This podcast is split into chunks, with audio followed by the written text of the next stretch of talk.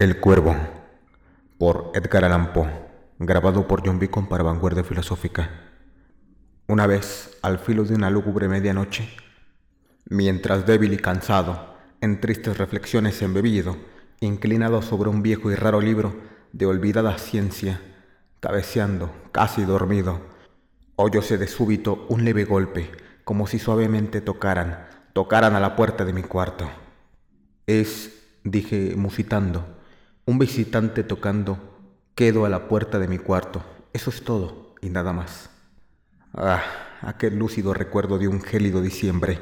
Espectros de brasas moribundas reflejadas en el suelo. Angustias del deseo del nuevo día. En vano encarneciendo a mis libros, dieran tregua a mi dolor. Dolor por la pérdida de Leonora, la única virgen radiante. Leonora, por los ángeles llamada.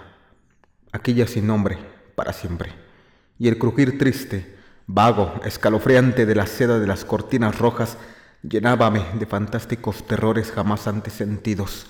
Y ahora aquí, en pie, encallando el latido de mi corazón, vuelvo a repetir, es un visitante a la puerta de mi cuarto, queriendo entrar.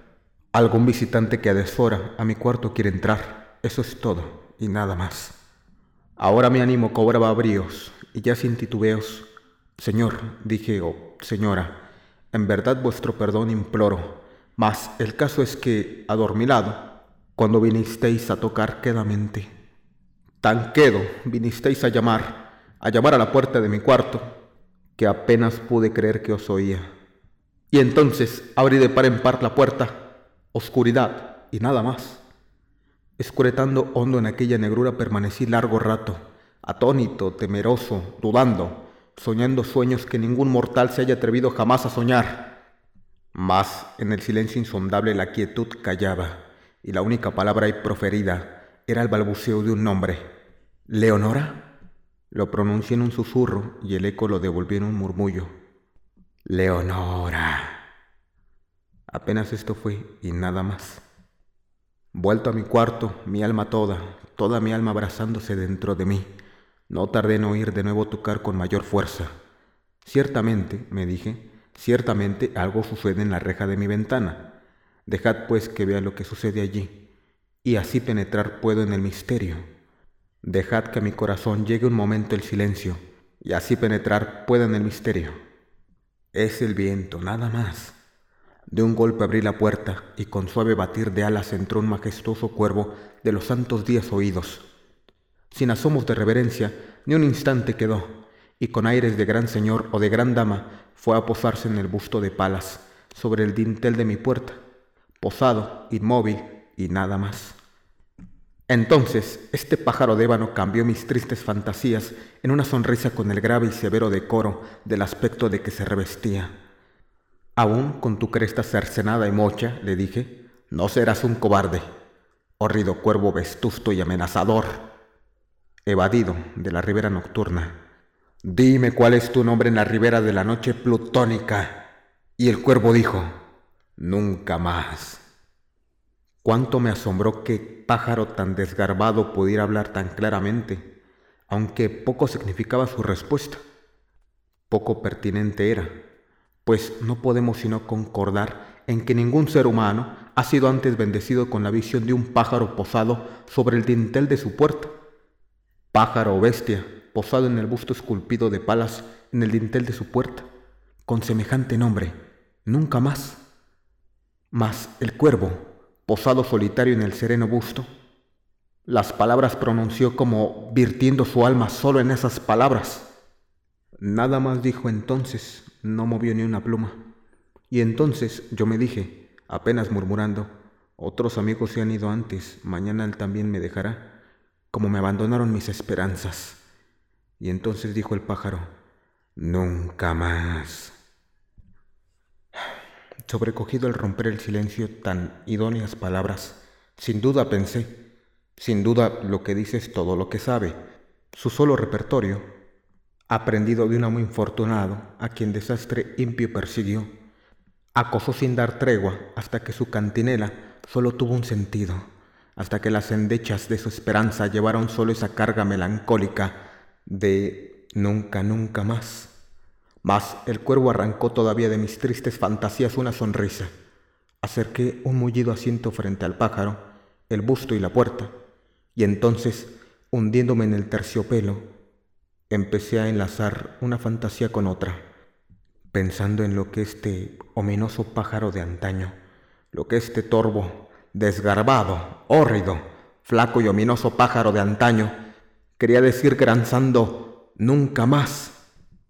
En esto cavilaba, sentado, sin pronunciar palabra, frente al ave cuyos ojos, como tizones encendidos, quemaban hasta el fondo de mi pecho. Esto y más, sentado, adivinaba con la cabeza reclinada en el terciopelo forro del cojín, acariciado por la luz de la lámpara. En el forro del terciopelo violeta, acariciado por la luz de la lámpara, que ella no oprimiría, ¡ay, nunca más! Entonces me pareció que el aire se tornaba más denso, perfumado por invisible incensario, mecido por serafines cuyas pisadas tintineaban en el piso alfombrado. Miserable, dije, tu Dios te ha concedido por estos ángeles, te ha otorgado una tregua, tregua de nepente de tus recuerdos, Leonora. Apura, oh, apura este nepente y olvida tu ausente Leonora. Y el cuervo dijo, nunca más. Profeta, exclamé, cosa diabólica. Profeta, sí, pájaro demonio, enviado por tentador o arrojado por la tempestad a este refugio desolado e impavido, a esta desértica tierra encantada, a este hogar hechizado por el horror. Profeta, dime, en verdad te lo imploro. Ay, dime bálsamo en Galat. Dime, dime, te imploro. Y el cuervo dijo, nunca más. Profeta, exclamé, cosa diabólica. Profeta, sí, seas pájaro demonio, por ese cielo que se curva sobre nuestras cabezas, ese Dios que adoramos tú y yo. Dile a esta alma abrumada de penas si en el remoto Edén tendrá en sus brazos a una santa doncella llamada por los ángeles Leonora. Tendrá en sus brazos a una rara radiante virgen llamada por los ángeles Leonora. Y el cuervo dijo, nunca más. Cesa la palabra nuestra señal de partida, pájaro o espíritu maligno, le grité presuntuoso. Vuelve la tempestad a la ribera de la noche plutónica, no dejes pluma negra alguna, prenda de la mentira que profirió tu espíritu. Deja mi soledad intacta, abandona el busto del dientel de mi puerta, aparta tu pico de mi corazón y tu figura del dientel de mi puerta. Y el cuervo dijo, nunca más. Y el cuervo nunca emprendió el vuelo. Aún sigue posado, aún sigue posado en el pálido busco de palas, en el dintel de la puerta de mi cuarto, y sus ojos tienen la apariencia de los de un demonio que está soñando, y la luz de la lámpara que sobre él se derrama tiende en el suelo su sombra, y mi alma, del fondo de esa sombra que flota sobre el suelo, no podrá liberarse. Nunca más. Si te gustó este audiolibro, no olvides dejarnos tu like.